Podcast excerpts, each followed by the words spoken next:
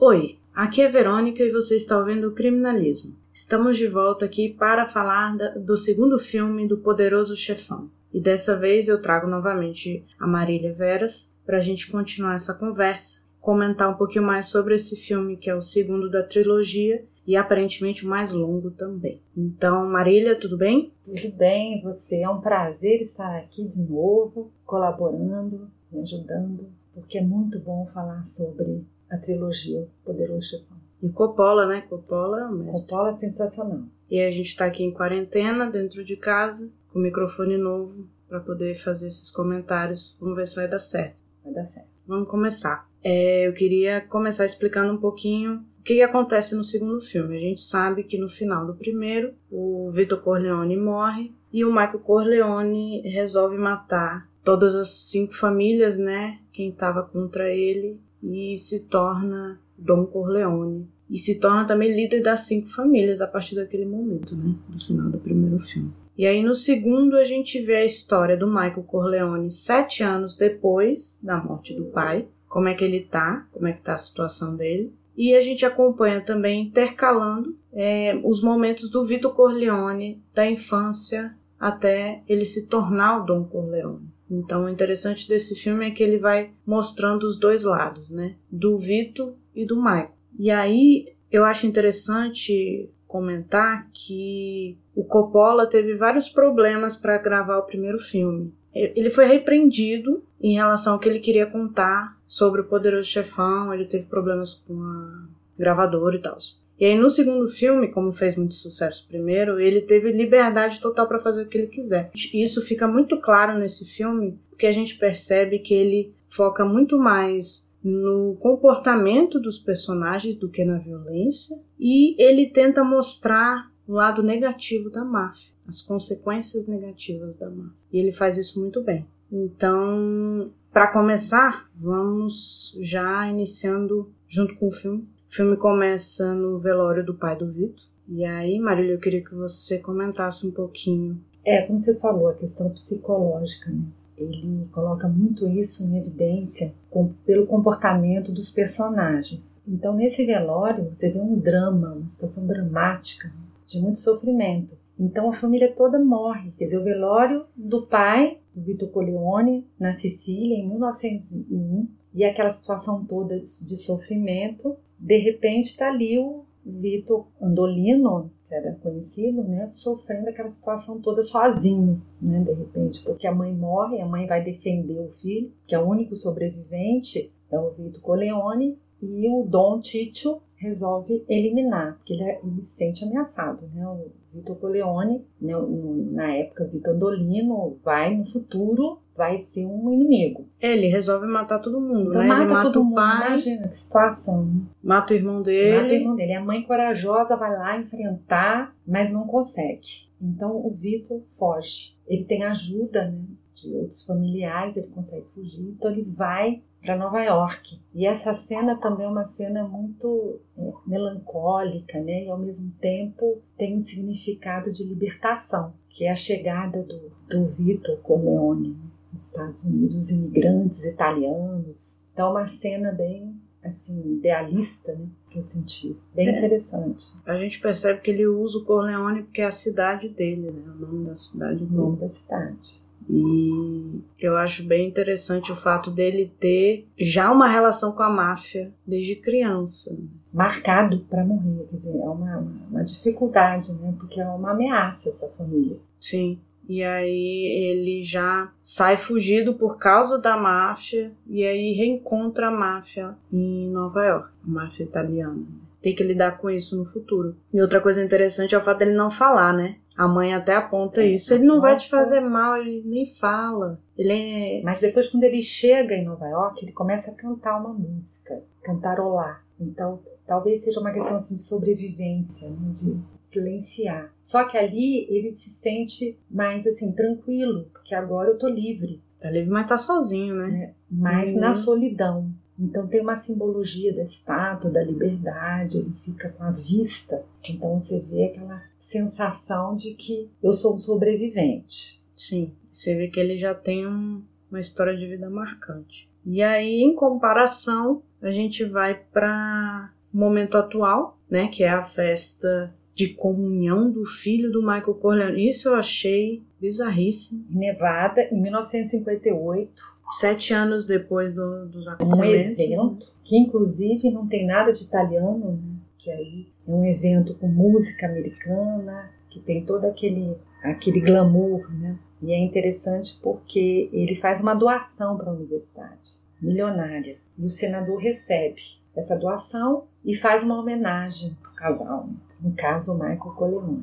Sim, e o filho, né? Porque o filho, filho exatamente. tá fazendo comunhão, tem que ter alguma coisa com o filho ali. Mas é uma festa gigantesca, totalmente desproporcional totalmente, à situação. É então, é claramente essa festa é para negócios, assim como antes. Algumas coisas ele mantém da tradição, né? Essa coisa de fazer negócios durante uma festa aproveitar a festa para conversar com os convidados. Só que o senador ele não está muito confortável, né? Ele não, ele, ele deixa muito claro que ele não gosta da família Corleone, dos italianos, do que eles representam. Então ele deixa muito claro. Mas o Michael, ele se mantém totalmente distante disso. Do que ele acha, deixa de achar. Ele não a postura dele é bem alienada em relação a isso. Ele não exige respeito, né? Como o Vitor fazia na época dele. O Vitor exigia respeito para fazer negócios com as pessoas. É, inclusive o Vitor era carismático também, inspirava confiança. É, nesse momento a gente vê um Michael bem sisudo, né? Que ela tá carregando o peso do mundo nas costas, né?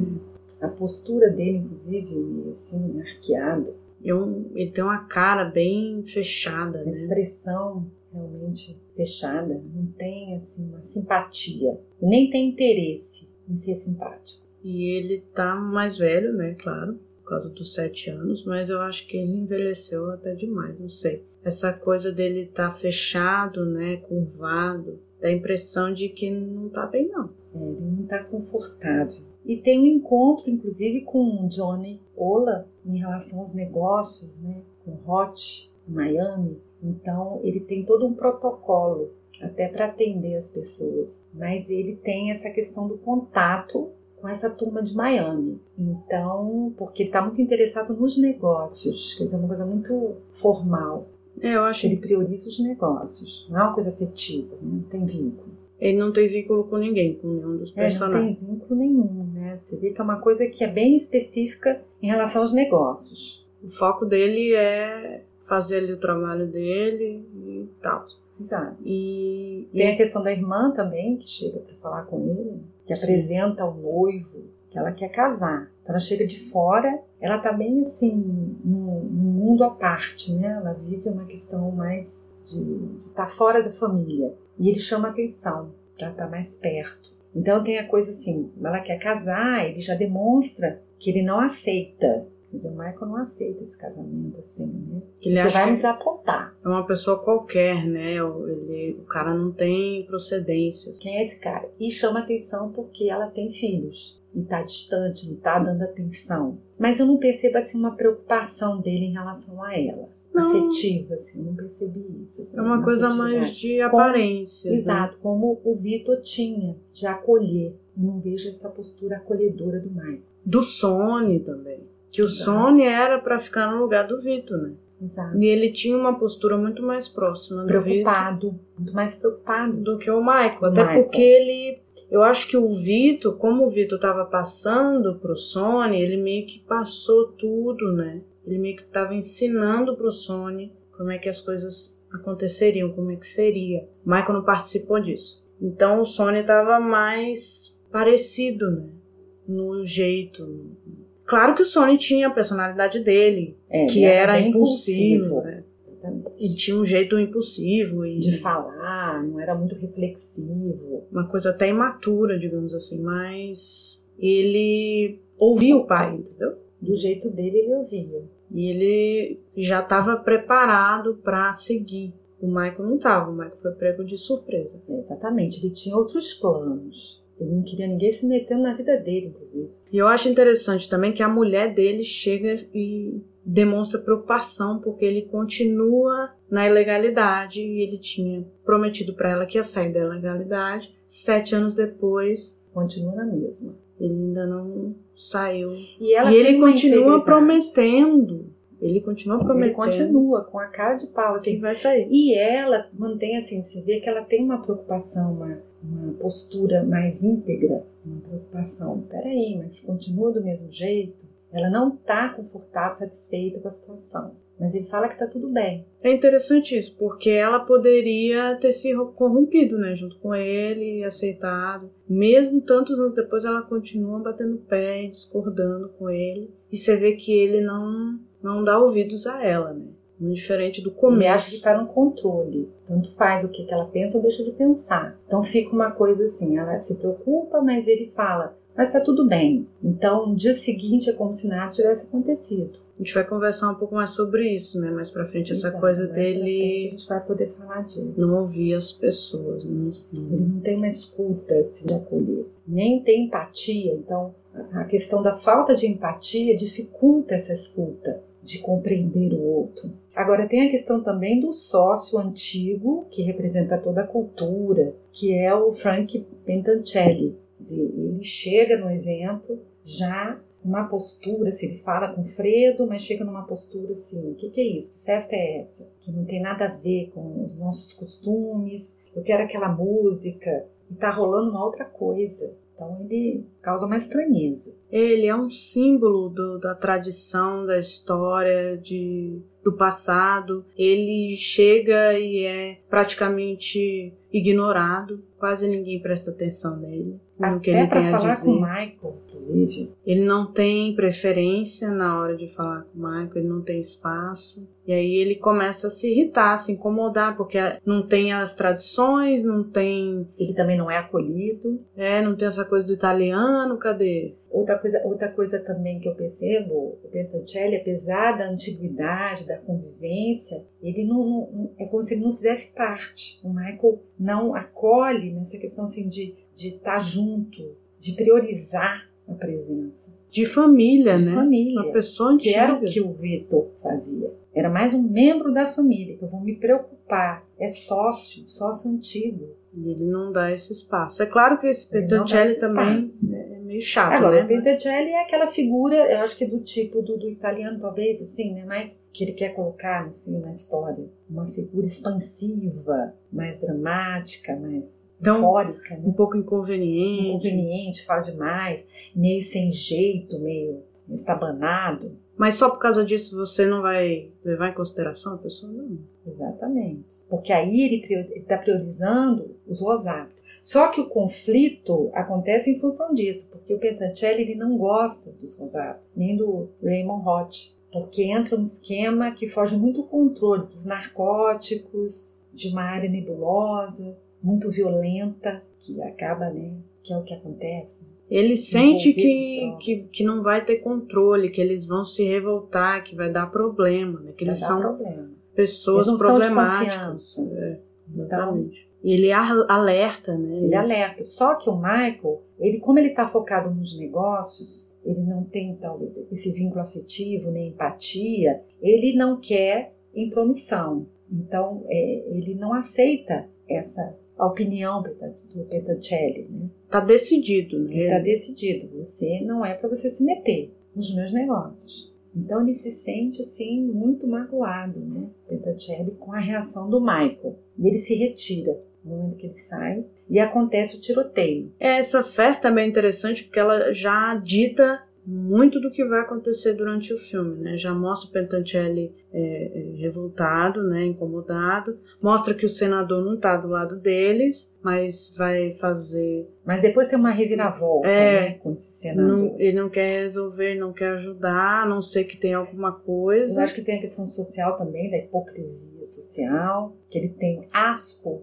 em relação aos imigrantes italianos, mas depois ele muda totalmente por questão de conveniência, né? Que a gente vai ver mais na frente. Exatamente. Mostra o comportamento do Michael em relação aos sócios, em relação A aos negócios, em relação à mulher dele, a irmã, o Fredo também. Já mostra a relação dele com o Fredo, que também não é muito boa. Que o Fredo tem uma mulher, uma, uma esposa que faz confusão. Que ele, no caso, não consegue controlar. Que o Fredo não Michael reprova o comportamento, mas também não tem uma- um comportamento de irmão fraterno. Ele não quer, talvez, se sentir incomodado com aquela figura, mas ele não se envolve para querer ajudar o Fredo, para querer saber como é que está o Fredo, se está tudo bem, como é que vocês estão, Por que, que a relação é por que, assim? que a relação é assim. Então ele não demonstra essa empatia, afetividade. Ele só não quer ter problema, só não Sem quer. conflito, o ideal, né?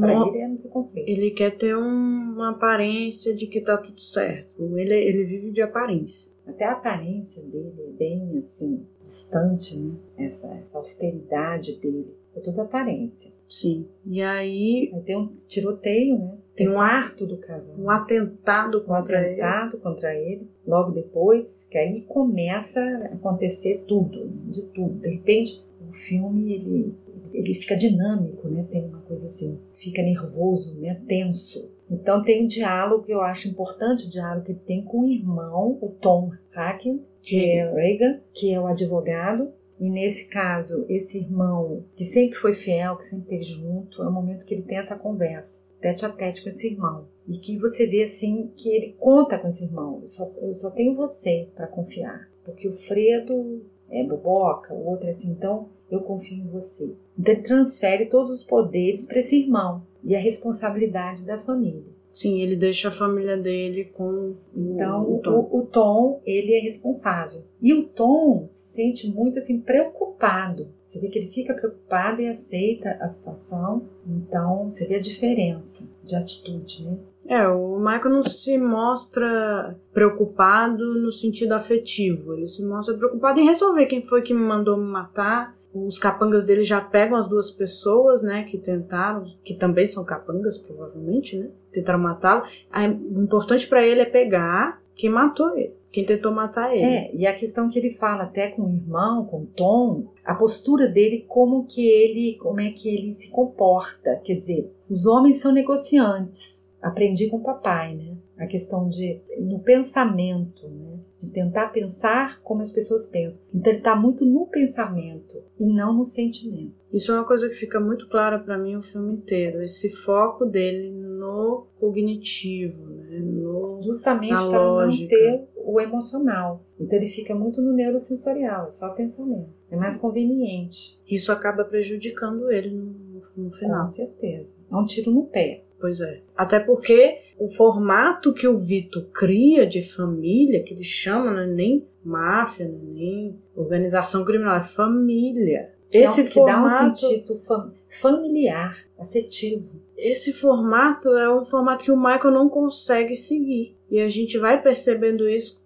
no decorrer do filme. A cada passo que ele toma, ele vai se distanciando cada vez mais desse modelo do Vitor. que é um modelo natural, é muito espontâneo. Então, é, em 1917, a gente tem o Vitor Corleone e o Mão Negra. Aí é um momento que a gente sai do Michael e vai pro Vitor. E a gente vê o Vitor já adulto, já casado. Exato, já estabelecido, assim, na medida do possível. Uhum. E aparece na cena, no teatro, uma peça de teatro em uma comunidade italiana. Sim, a peça toda em italiano. Isso é bem Toda interessante. Eu, eu achei bem curioso essa coisa da desse bairro de Nova York, de todo mundo falar em italiano o tempo todo. É, a questão de é, como é importante para eles assim preservar os costumes, a cultura, de manter transgeracional esse sentimento. né? Exatamente. Então, nessa peça, a gente vê também, eu percebi o comportamento do Vitor em relação à família, a importância da família,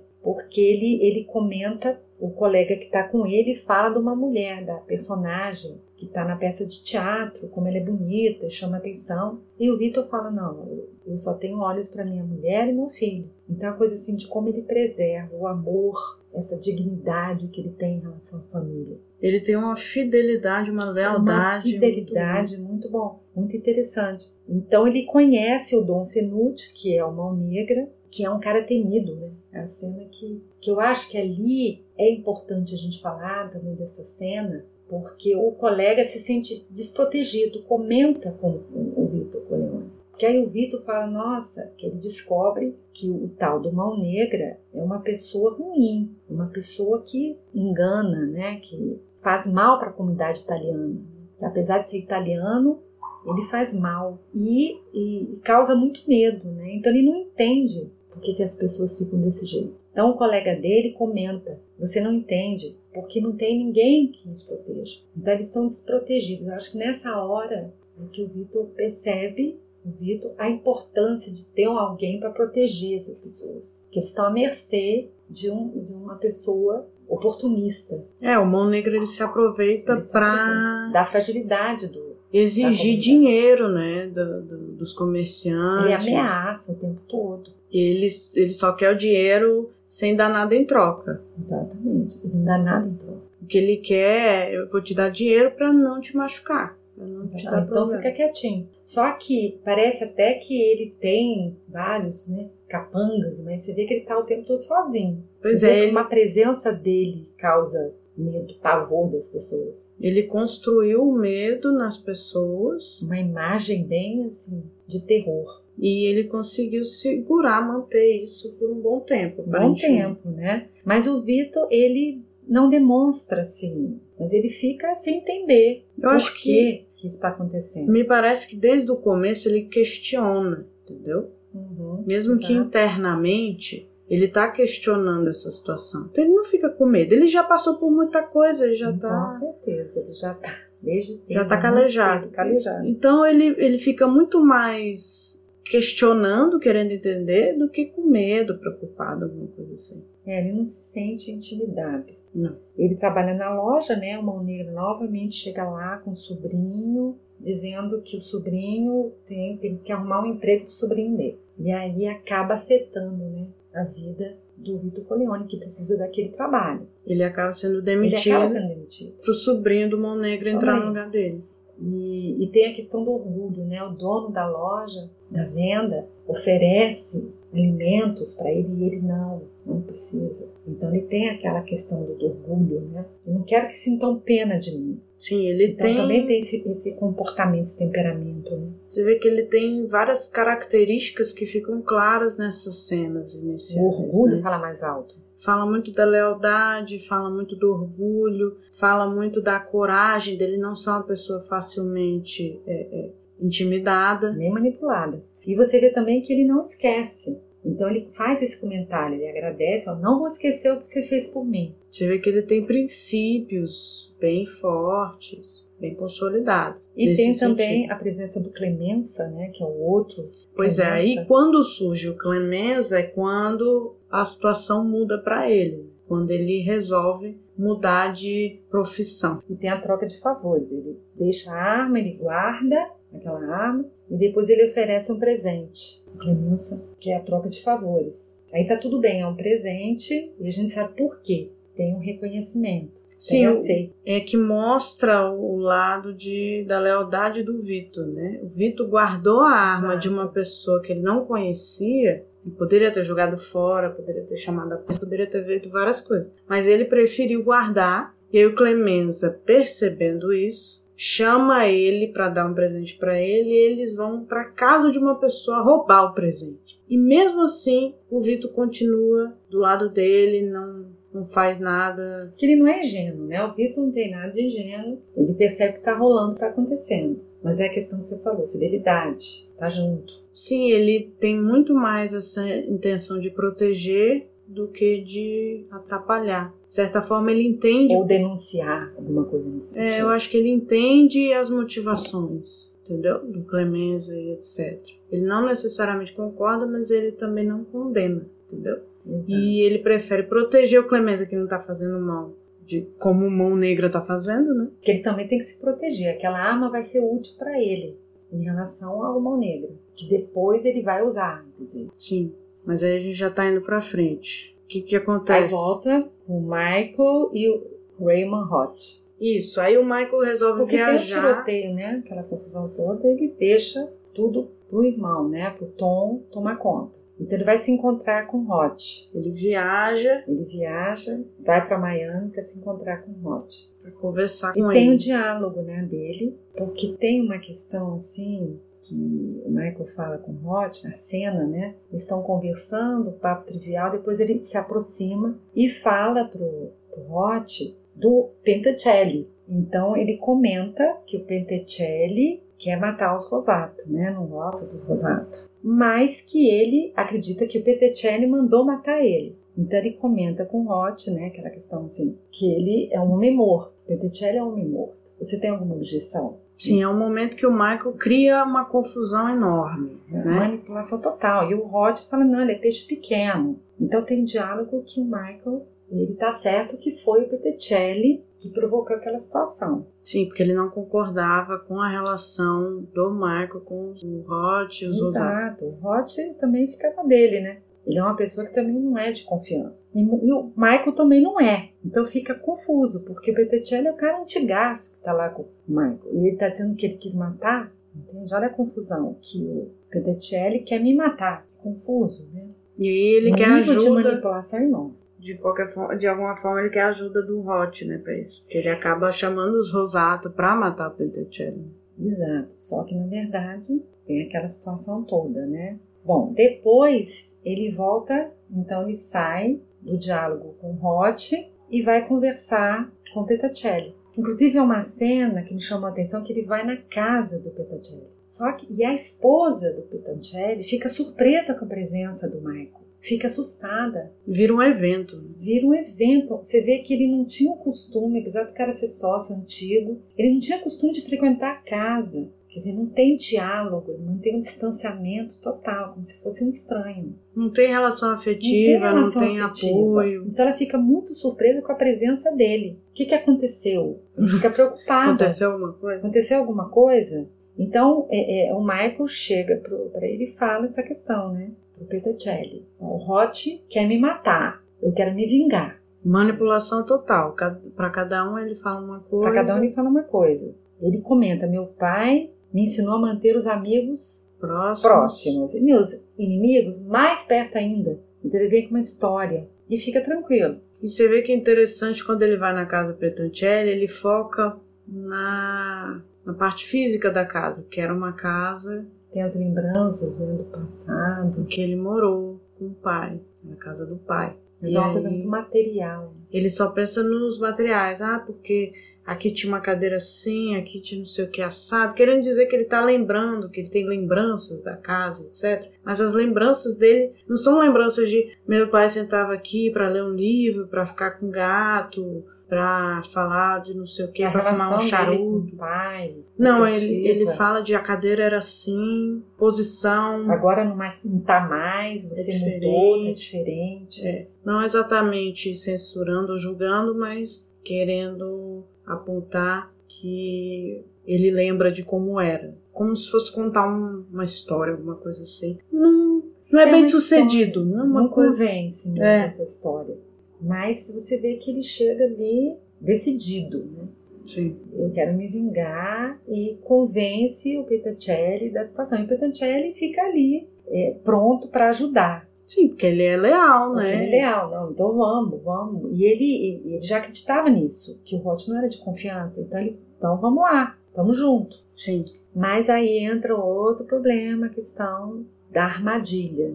Então o Pedicelli acaba, acaba assim, em contato com os Rosato, ele sofre um atentado. Quer dizer, tem aquela situação que do recado, né? Ele está ali conversando com os Rosato e de repente tem ele, ele sofre esse atentado, a tentativa de esganá-lo e aí a pessoa passa um recado. Michael Corleone manda lembranças né? e esganando. Ali está sendo uma situação por trás, né? Situação assim. E a polícia chega e Pois ele é. não morre, Petacelli. É o que eles não. Acontece o que eles não esperavam, né? A polícia aparece no momento em que eles estão matando Petancelli e ele acaba sobrevivendo. Então ele, Imagina que situação. ele guarda esse recado. Sim, com certeza, ele não vai esquecer. E aí a gente volta pra. Bom, mas aí tem a questão da Vanna, né? Também. Ainda não volta no Vitor, porque tem a reunião que depois dessa situação ele vai ter um encontro com os empresários em Havana.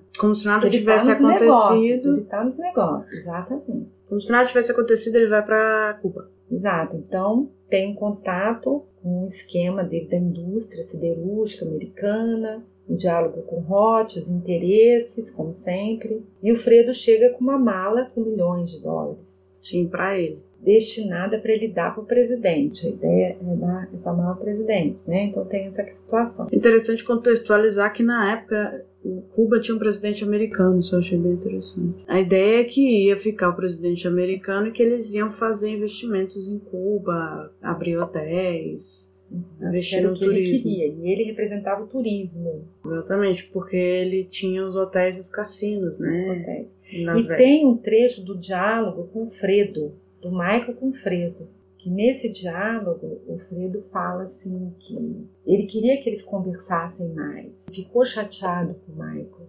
Então ele, ele comenta uma insatisfação. Poxa, por que, que a gente não conversava mais? Então você vê ali que existe um distanciamento. Sim. É o único momento um pouco mais descontraído. Mas mesmo assim você vê que não, não entra numa intimidade dos dois, na relação. Só que isso logo se perde, né? Porque acontece uma reviravolta na história. O Michael resolve que vai matar o Hot ali mesmo. Exato. E Que aí ele fala, eu tenho um segredo, foi o Rod que tentou me matar. O tempo todo era ele.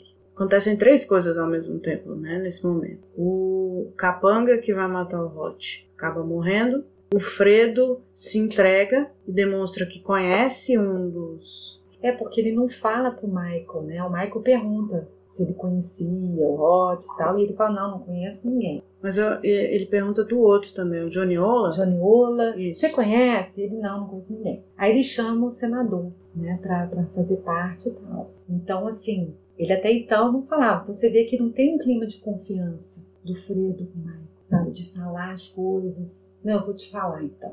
Ele fica naquela, na dele. Então o Michael acaba descobrindo que o Fredo, sem querer, fala. Ah, eu frequentava esse lugar com o Ola, Johnny Ola. Aí ele descobre que eles tinham contato. Pois é, e aí na festa de Ano Ele Novo. fica até surpreso, Michael, né? Porque ele fala, pensa, pô, ele dizia que me conhecia. Não, caiu a ficha na hora que Caiu o Fredo tá envolvido nesse atentado. Que o Fredo de alguma forma ajudou. Inclusive, ele até apresenta o Johnny Ola pro Fredo, olha, esse aqui, aí ele tá ali como se estivesse conhecendo naquela hora. Então ele fica nessa situação. Então tem um ano novo, né? E o Michael tem uma atitude assim, impulsiva, né? Se aproxima do, do Fredo. Sei que foi você. Você partiu meu coração. E em seguida, beija na boca. Eu acho É uma, uma situação assim, rompante. essa parte é interessante porque ela deixa a falsa impressão de que ele tem sentimentos, de que ele é uma pessoa sensível e afetiva, porque ele fala: Você partiu meu coração. Mas Essa é, expressão, né? Partiu, mas tem uma atitude impulsiva.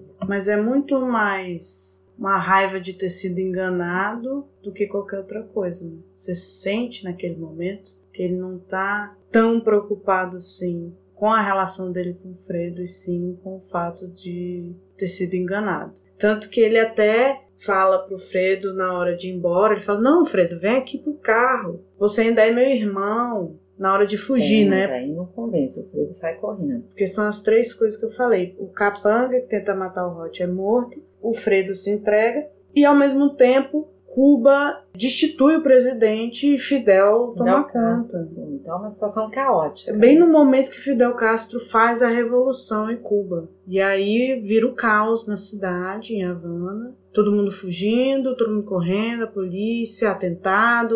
o Fredo também tá correndo, ele tá correndo do Michael, tá fugindo do Michael. Pois é, o Michael ainda tenta, não, de qualquer forma você é meu irmão, vem pra cá, não sei o quê. E o Fredo não confia muito não, e vai embora. Com razão. Eles não têm nem conversa, diálogo, não têm intimidade. Até pra ele ter essa segurança, né? Você é meu irmão. A gente entende isso melhor mais pra frente, essa atitude do Fredo de não confiar. Exato. E aí, depois de toda essa situação, o É. Michael volta.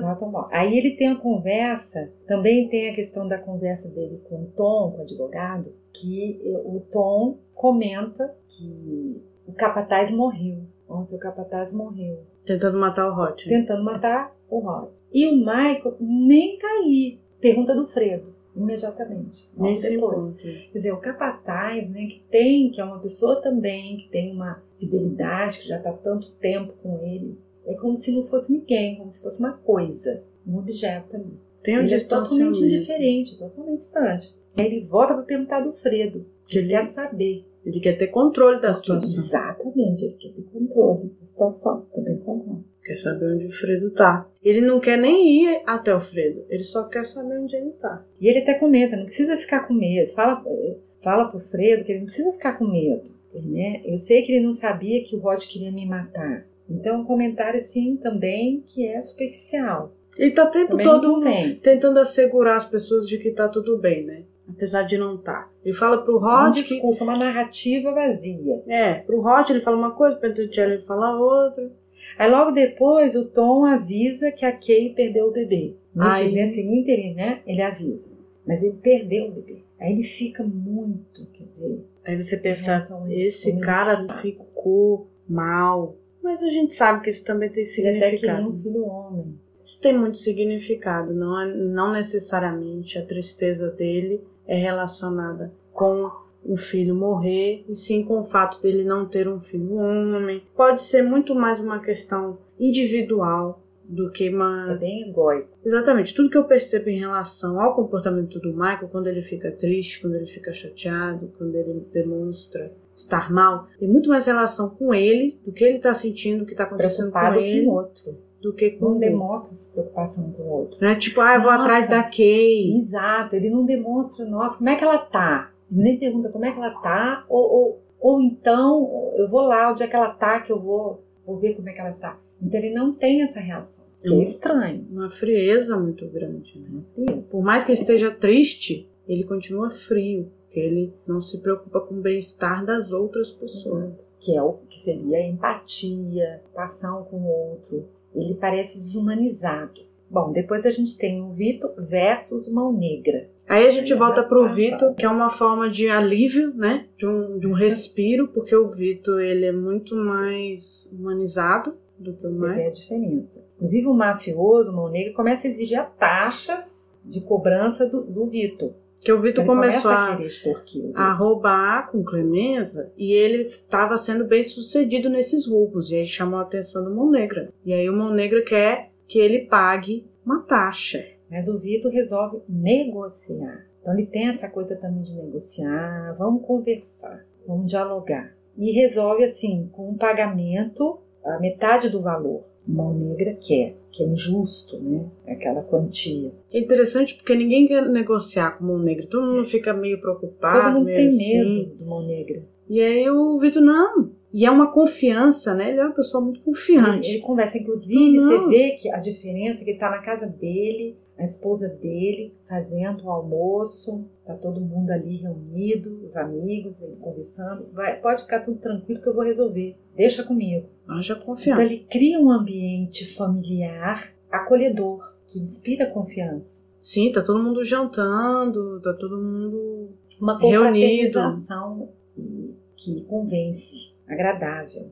Mas é aquela coisa, né? O, o Vitor também não é um cara bonzinho. Ele também é um cara que planeja as coisas, pode ser frio e calculista. Então ele segue o mafioso com a questão da, da arma, né? Que ele deixa num local guardado para ele poder executar. Sim, ele Então, premedita o crime. premeditado o crime, né? Ele conversa e o cara até acha, ah, vamos ver, não sei o que, nananá. Exato. Tem Mas essa parte na cabeça do Vitor Ele já tá. Aí ele dá um tapinha, é. Agora eu lembrei dessa parte que você tá falando que ele dá um. o- ele vai conversar com mão negra. Mão negra, você é corajoso, quem é você? Né? Aí depois Ele ele, dá um debocha. tapinha no rosto. Eu vou arrumar um trabalho pra você e dar um, um tapinha. Aí a reação do Vitor fica aquilo ali, o que, que tá acontecendo? Um deboche. cara, quem ele pensa que é, né? Então ele tem uma reação, que é a interpretação excelente né, dele, Do Robert De Niro. do Roberto De Niro. Ele consegue emular a voz do Marlon Brando, inclusive, muito bem. Exato, tem aquele jeito dele. E ele vai lá e resolve. Então ele, ele- ele planeja tudo com a arma e mata com três tiros. Agora a cena é interessante que ele planeja tudo, Ele é bem organizado. ele é bem organizado, seria o modus operandi, Sim, o modus operandi, na verdade, é premeditação meditação, né? e ele é organizado, porque ele Organizado. não só ele tem a arma tudo certinho, como depois que ele mata, ele tem uma rota de fuga também certa. Mas você vê que ele dá um tiro no coração, é certo, depois dá um tiro no rosto, na face, E depois, quando o cara já tá caído, já tá derrubado, ele ainda atira na boca. Acho que é porque o cara tava fazendo barulho também, né? Talvez uma coisa assim. Então, é uma execução fria, que não tem volta. Sim. Tinha, tinha que ter certeza que o cara é. Né? Ele põe, põe, inclusive, uma toalha na arma para silenciar. Pra silenciar. Coisa que dizem que na vida real não funciona, não, tá? Mas a ideia é demonstrar ideia... que ele tá bem preparado para fazer. É o fim da era do Mão Negra.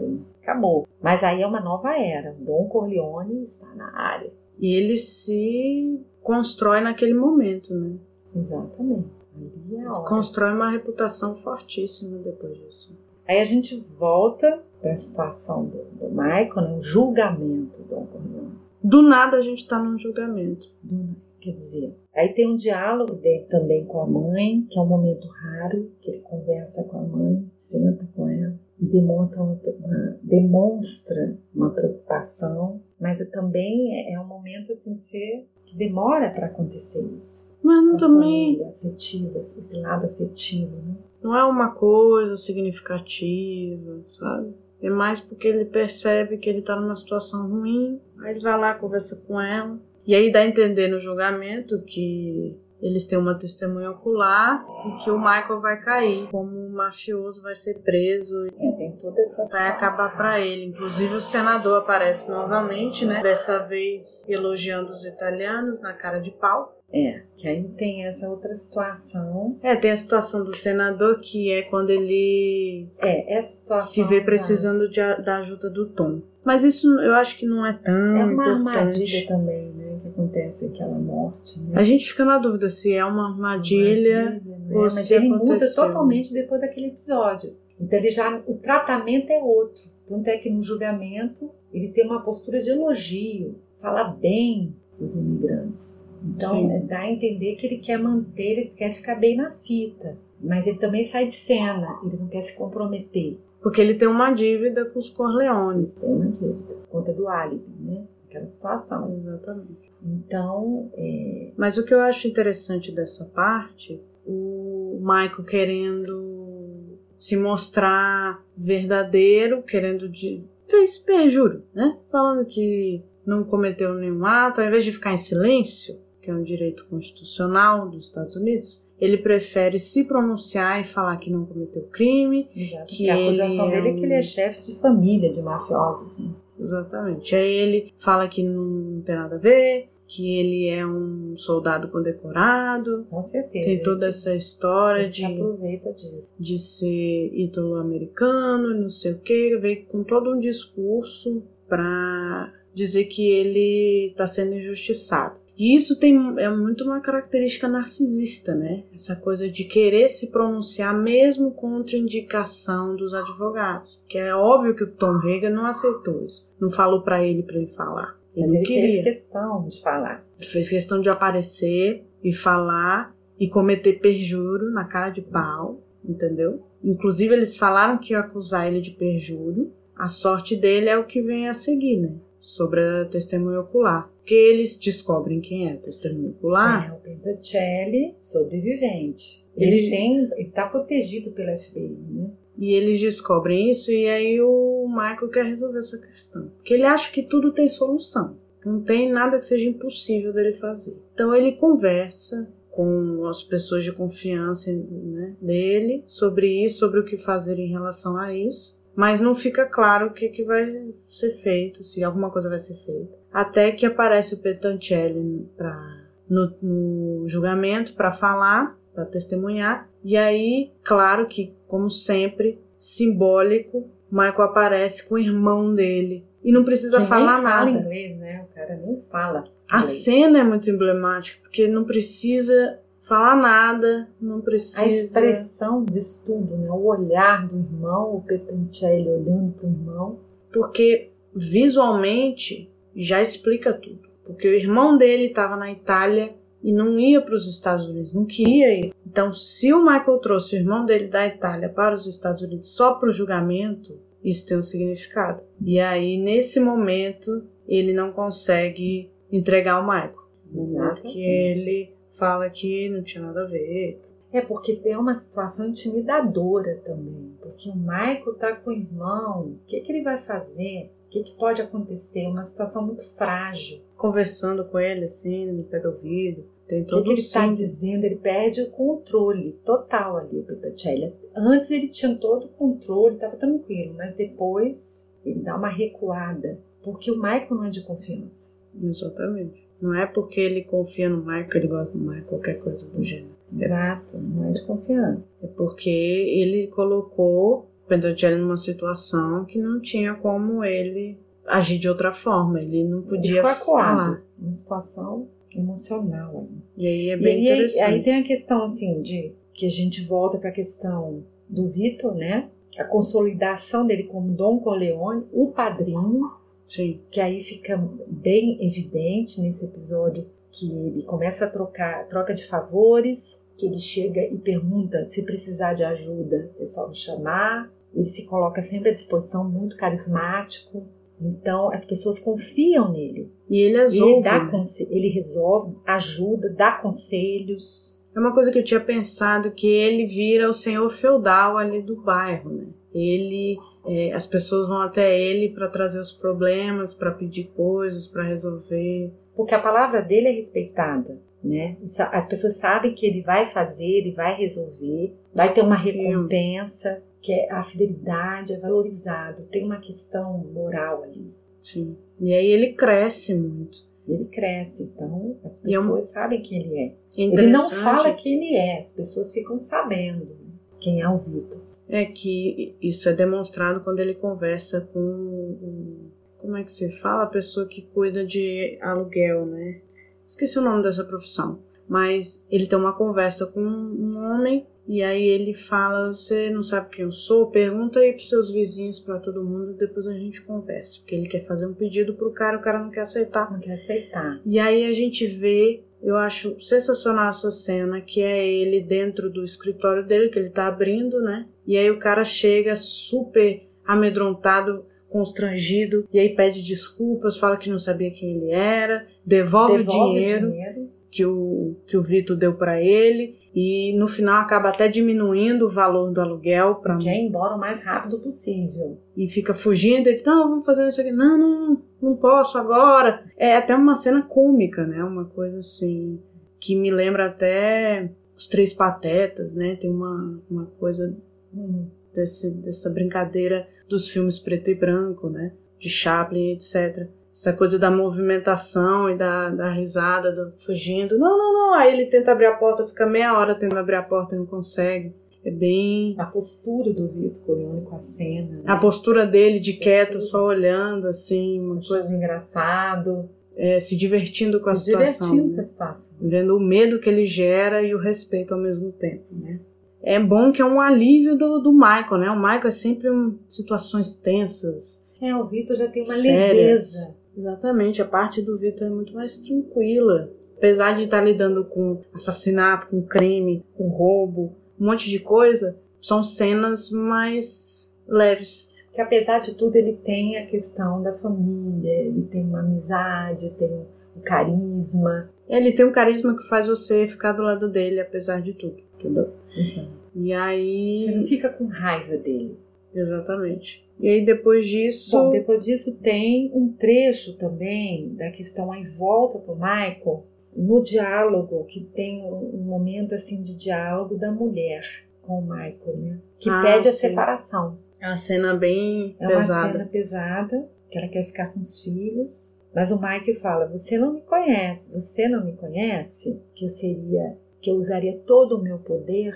Então, é um momento que que fica a coisa do objeto que ele usa, que não tem afetividade ali naquela na relação e a forma como ela reage. Eu acho um ótimo Hum. exemplo de como ele não tem afeto, como ele não trata aqui como pessoa, assim como objeto, como mostra o narcisismo e a falta de empatia. É no momento em que ela fala que não sente mais amor por ele, eu acho que é uma das frases Muito mais forte. mais fortes e tristes que alguém pode falar para outra pessoa. Imagina a sua reação ao ouvir que a pessoa que está junto com você, sei lá, 10 anos, chega e fala: Eu não, eu não sinto amor por você, eu não consigo Eu não quero ter sentir. um filho com você. não, mas só essa parte do eu não sinto amor por você, eu não sinto nada de bom por você, ele simplesmente ignora e fala: não, mas vamos continuar juntos. Ele ignora a parte ele afetiva.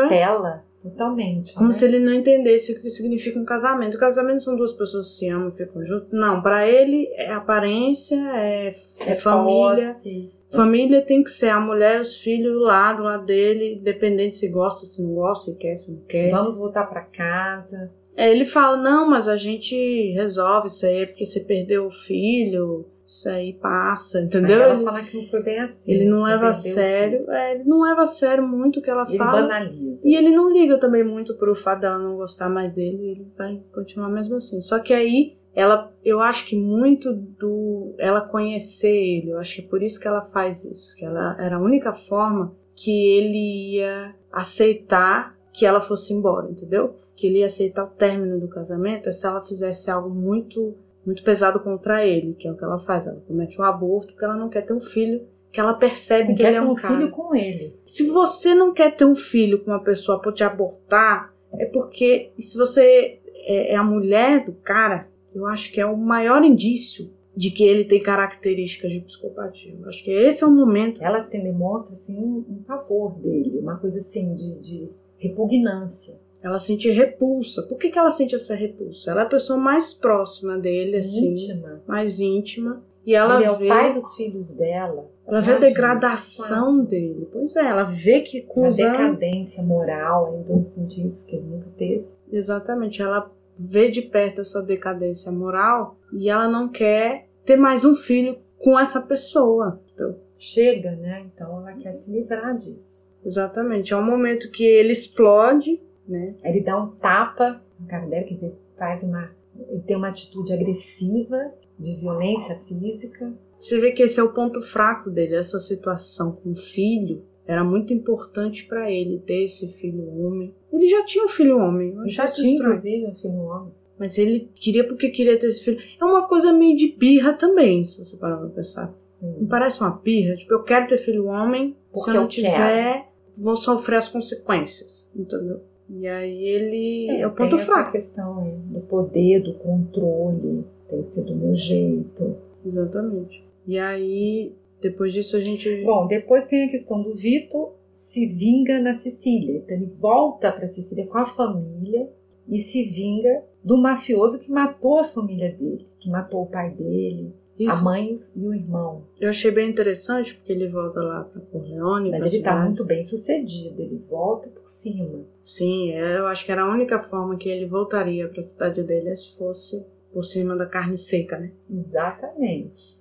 É E o cara já sucedido. tá caquético ali, né? Já tá numa situação de muita fragilidade. Então, eu acho interessante isso, porque mesmo o cara que matou a família dele, etc., na cadeira de roda, já não ouvindo direito, já não vendo direito, Tava numa situação muito frágil. mesmo assim ele faz questão de matá-lo pessoalmente para se vingar da família dele. Você vê como é uma coisa forte para ele, como ele tem uma questão moral de princípios em relação à família que é extremamente forte. Exato. Porque aquele cara, apesar de tudo, matou a família dele, destruiu. Então ele, então não, ele não pensa duas vezes. Não podia aceitar, mesmo que ele tivesse uma situação deplorável, ele ainda estava rico, com a casa, com poder, né? Porque Estava na mesma casa, inclusive, que tem toda uma, uma questão simbólica ali. você vê que ele até oferece negócios, né? Mostrando que ele ainda era grande lá, esse cara. Depois de tantos anos, ele ainda tinha poder. Então ele queria destruir tudo.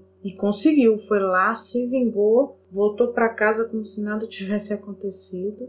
Que era uma questão de honra. Você vê que ele não se afeta, tanto com Mão Negra quanto com esse cara, porque ele não tem sentimento nenhum por essas pessoas. São pessoas que só fizeram mal para as outras, que não tem nada de bom, que não, foi demonstra. até bom ele ter eliminado, né? Eu vou eliminar uma criatura ruim, abominável. Você vê Vou que me livrar dessa pessoa. em momento nenhum ele faz mal a pessoas próximas. Em momento nenhum ele Pelo ataca. contrário, ele cuida. Exatamente. E aí, depois disso, a gente Tem um volta, velório, né? Volta pro Michael. que é o final da história do Michael. Você vê a Que tem o diferença. velório né? da mãe do Michael. a história do final do Vitor é, uma- é um final feliz, digamos assim. Né? Ele tá bem sucedido, tá com os filhos, se vingou da família dele. Se livrou do mal e ficou com as pessoas que ele ama, que ele sabe que ele é amado. E bem Ele sucedido pode confiar e bem sucedido. negócio e tudo mais. Agora, essa questão do velório, você vê que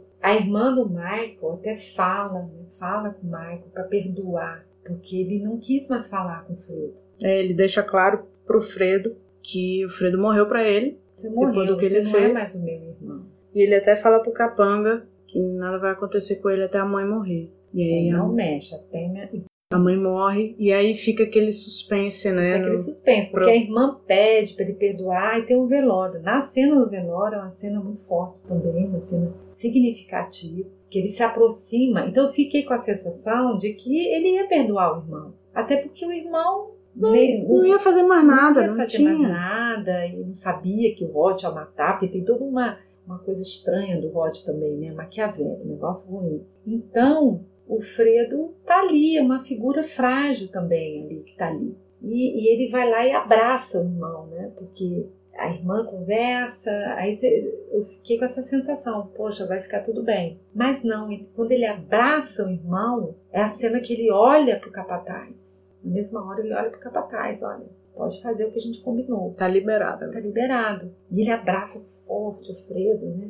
Fredo Então, chorando. Fredo chorando, é uma cena muito dramática, sofrida. E a irmã fala que vai cuidar dele Mas o agora. olhar do Michael é um olhar frio. Tá nem aí. Não Você tá vê como aí. ele é dissimulado, como ele é manipulador. Porque ele adora enganar as pessoas, falar que vai fazer algo e não fazer, falar que tá tudo bem e não tá. Isso E já tá. aparece no primeiro filme com o marido da irmã dele, com o cunhado Ah, dele. exato, naquela cena, não, não vou fazer nada com você, eu sou padrinho dos seus filhos. Por que, que eu vou fazer com você? Isso não é novidade. Então tem essa, Ele já tem isso desde sempre. exatamente, essa postura. E tem a questão, assim, também que eu achei muito, que, que me chamou muita atenção, o diálogo que ele tem de novo com o Tom, o irmão advogado, que o irmão fala, o Tom fala pra ele, olha, você, o que está acontecendo, né? Você quer matar todo mundo? Já ganhou, já tá resolvido. Você já está superado, já resolveu. E aí o Mike responde: Não, eu quero, não é todo mundo, só os meus inimigos. Você está comigo ou não está? Então ele chega àquela aquela reação que eu fiquei surpresa.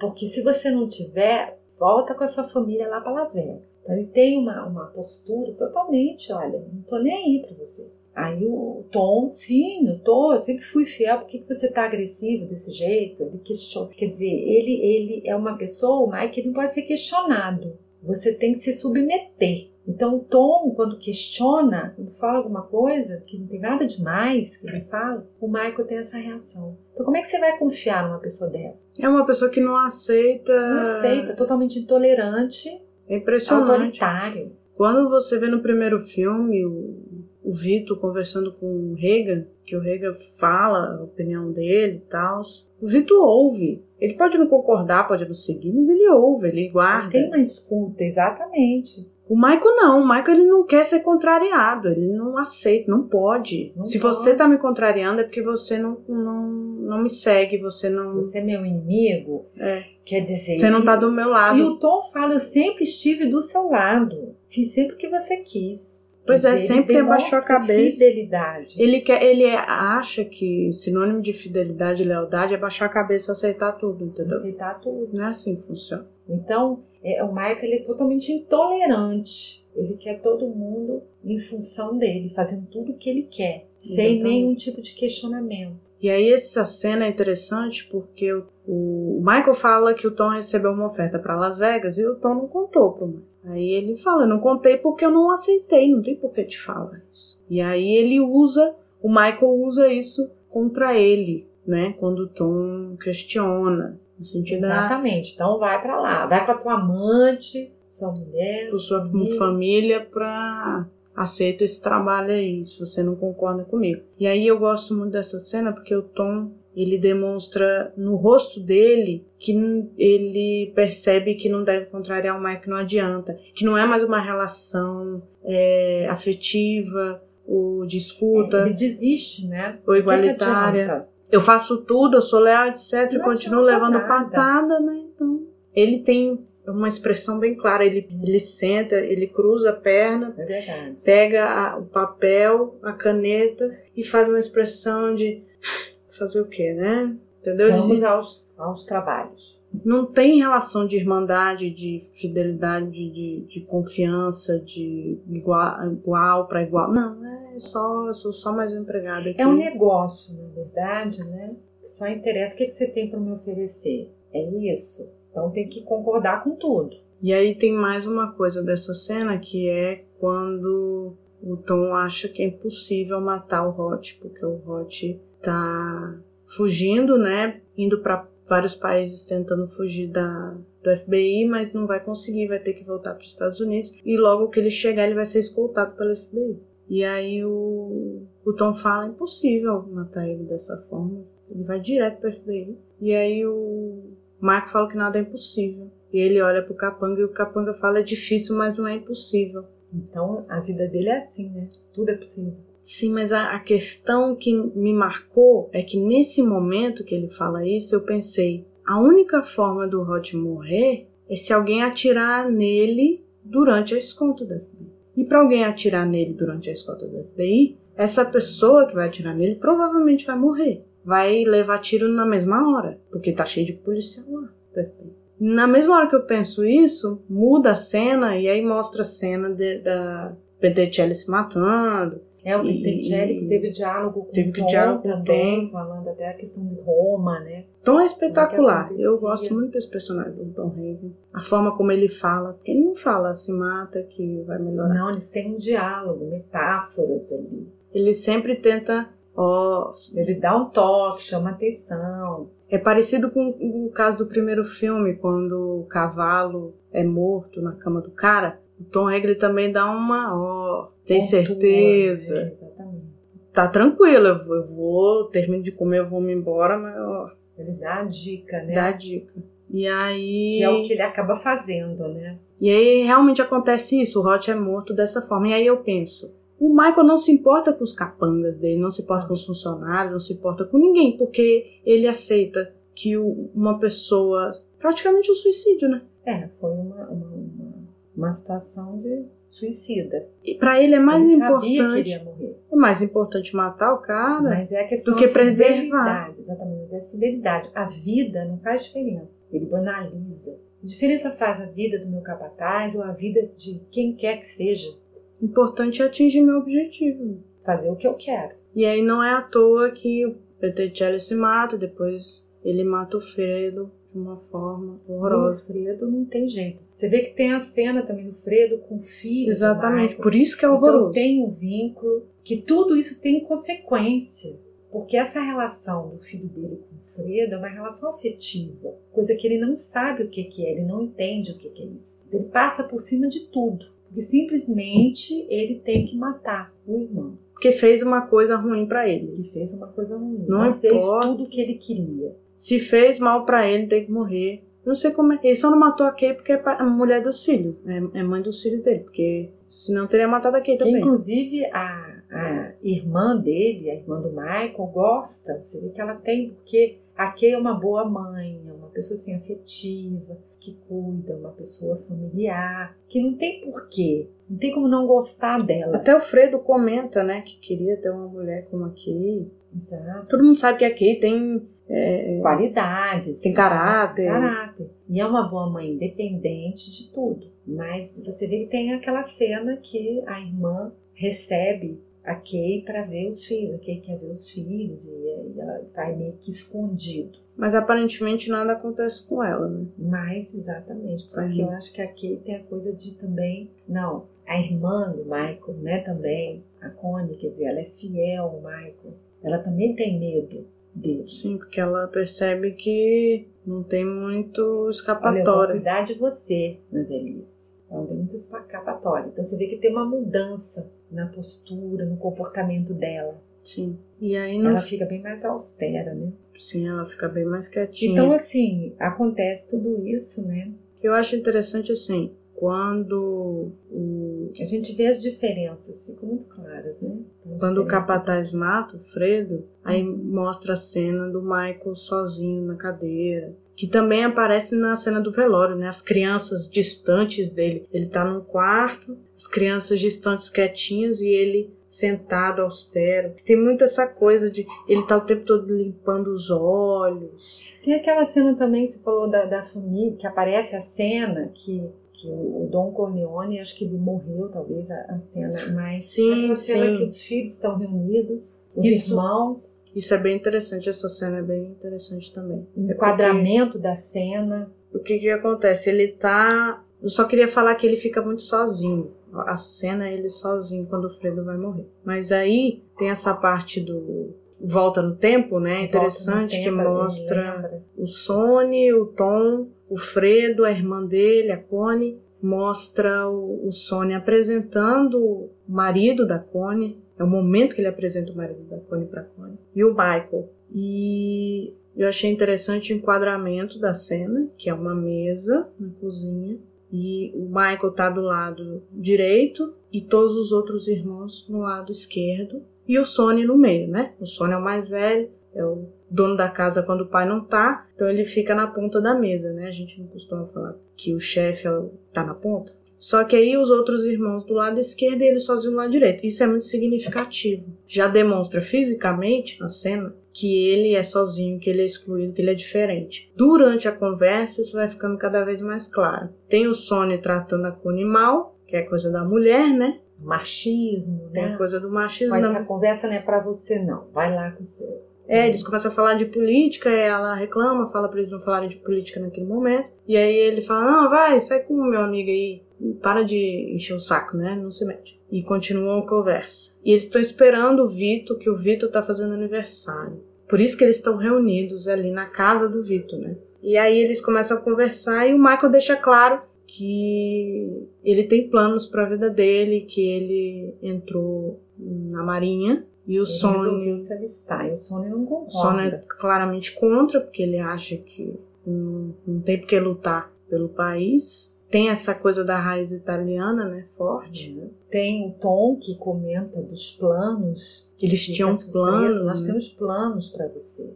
Ele fala Eu, que ele e o pai. Vitor têm planos pra ele e ele fala: Não, eu tenho meus próprios planos, minha própria A vida. reação dele é de surpresa. O que, que vocês estão querendo? Né? Eu sei o que eu quero para mim. Né? Vocês vocês estão definindo a minha vida sem mim, sem me consultar? Exato. E Você é- vê ele muito independente. Eu gosto dessa cena porque é uma cena relativamente curta, simples, mas ela conta muito sobre ele. Quanto ele era afastado da família, quanto ele não se envolvia com a família, Ele não tinha interesse não tinha interesse, o quanto envolver. ele tinha suas próprias ideias, suas próprias decisões. E aí no final é o Vitor chegando, e aí eu acho interessante que o Vitor não aparece, então eu tava até comentando que eu acho que o Marlon Brando já tinha morrido, né? Quando É, exatamente. Época, Lançou. assim, Porque não aparece o Marlon Brando nessa todo cena. mundo sai para comemorar, para cantar parabéns. Todo mundo sai e aí ele o fica Michael sozinho. fica. E aí eu fico pensando, mas por que, né? O pai dele chegou, Ele continua lá. o pai dele chegou, eles vão comemorar o aniversário, é uma surpresa, né? Por que, que ele não vai junto? Por que, que ele fica na mesa sozinho? É o símbolo, né? Esse filme tem muitos símbolos. É o símbolo de que ele sempre foi o excluído, o afastado. Não é nem exclu... ele se excluiu. Ele, é, eu acho que exatamente. Eu falo excluído ele nesse sentido. Se excluiu. Ele, ele se mantém distante. Ele quis assim. E sempre foi assim. Mesmo ele como Dom Corleone, ele não tinha, e entra a questão das diferenças, ele ele não tinha essa, essa conduta de cuidar, de ser o padrinho. Ele nunca teve isso. Ele não tinha interesse. Ele Não, não tinha interesse, que era diferente do Vitor. O Vitor é, é, sempre foi carismático, uma pessoa de confiança, a palavra dele era suficiente, um padrinho de fato, quem cuida da família, tem empatia, negocia, mantém um vínculo com as pessoas e não é manipulador como o Michael, que é uma manipulação que você não confia. Desnecessário. Desnecessária, exatamente. O Michael não tem empatia, realmente ausência de empatia. Não é, a palavra dele não é de confiança, instável, impulsivo, não estabelece vínculo, é temido pelas pessoas justamente porque ele não é de confiança. é superficial. Não é um temor de respeito, né? Não é um é temor de de, de Ele é instabilidade. instável, exatamente. Então, assim, ele, os negócios em primeiro lugar. Ele é muito tudo Ele vê como imprevisível. negócio, né? Até os filhos ele vê como negócio, casamento é um negócio, os filhos é um negócio também. E a relação com as pessoas de posse e a perversão. É, essa coisa da manipulação dele é muito ligada à perversão, porque não tem necessidade. É Não precisava. necessário. Ele faz a Como ele mais. usa as pessoas. Então, acho que aí a gente vê essas diferenças mais evidentes. que o Vitor ele tem um objetivo, não é, um- não é uma coisa que ele gosta. Pelo menos a gente não percebe isso no filme, que ele tem prazer em fazer as coisas, em matar, em, em roubar, etc. É mais uma necessidade. Ele, É ele tá necessário. precisando. Por exemplo, o Mão Negra ali, aquela situação, o cara era do mal mesmo, ele estava prejudicando as pessoas, que ele percebeu que eram pessoas frágeis, de certa forma, família. Então, ele, ele é aquela pessoa que cuida, que você quer um conselho, que você quer uma orientação, ele resolve. Ele procura, assim, um bem-estar. Não estou dizendo assim, que ele seja também Nada é justificável. perfeita, Nada boazinha. do que ele é. fez é Nada justificável. justifica. Mas é no sentido de que não é uma coisa egoísta, não é uma coisa sozinho. Ele tem um lado que é a questão da empatia. Ele tem empatia. Sim. Ele pensa nas outras pessoas nas ao tomar suas decisões. Diferentemente do Michael, que não tem. Então, a ausência de empatia aqui é preocupante. E tem outra coisa, o Vitor, ele não se aproveita da situação. Que ele poderia ter virado Mão Negra 2, poderia ter se aproveitado da situação e feito a vida das pessoas um inferno. Não foi isso que ele fez, entendeu? Que ele já tinha meio caminho andado, né? Sabendo que o outro era do jeito que era, ele poderia exatamente continuar do mesmo jeito. E ele não quis. Pelo contrário, ele quis unir cada vez mais a comunidade, trazer A essa- cultura, a cultura, a o cultura. respeito, essa coisa de eu você faz isso por mim, eu faço isso por você. Você vê que as pessoas, assim, ele tinha amizade com as pessoas, os políticos, todo mundo tinha muito, assim, ele em conta. Tinha um apreço, Tinha um não apreço. era só negócio. Não era só negócio. Então tinha a questão moral um pouco também, que ele tinha uma preocupação com os narcóticos, o que, que é isso, os prejuízos. O Michael, pelo contrário, Ele claramente tá nem aí. Ele não se importa com a família dele, inclusive, que a família dele vai desmoronando. Esse filme é muito a decadência do Michael Corleone, né? A degradação,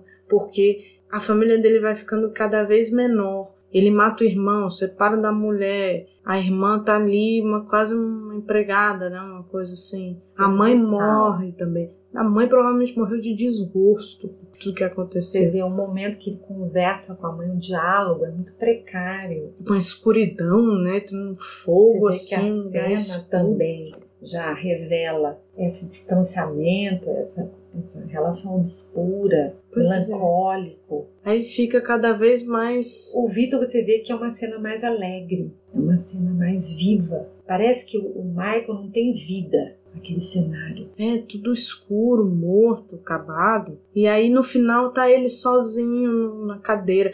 A única coisa que ele tem, a a única companhia dele é aquela cadeira que aparece o filme inteiro, né? Ele sentando naquele daquela poltrona lá dele. É isso, ele Que é um- fica. Um objeto, uma coisa material. O símbolo desse filme é ele, essa cadeira, que- essa poltrona que ele fica. E aí ele tá sozinho, é isso. Porque até essa cena dele com Tom Reagan, né? Que é um irmão, que é uma coisa assim que eu tava com uma expectativa assim, de, de aproximação. É uma pessoa excelente, o Rick. que é uma pessoa bacana, que estava com ele o tempo todo, foi fiel, como ele falou, sempre fui fiel você, sempre, sempre tive do seu lado, ele nunca saiu de perto, nos momentos difíceis, ele sempre.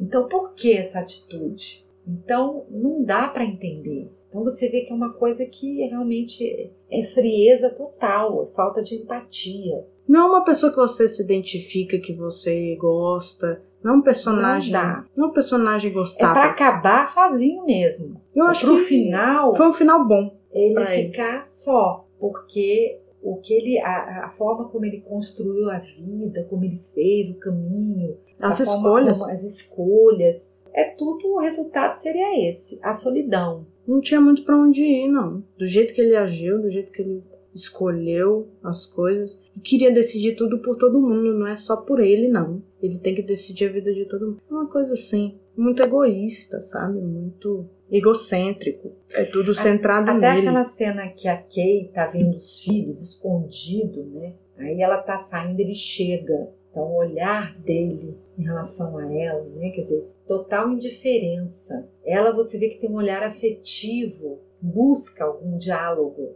a expressão que ela tem no olhar. Ele não, ele é totalmente frio.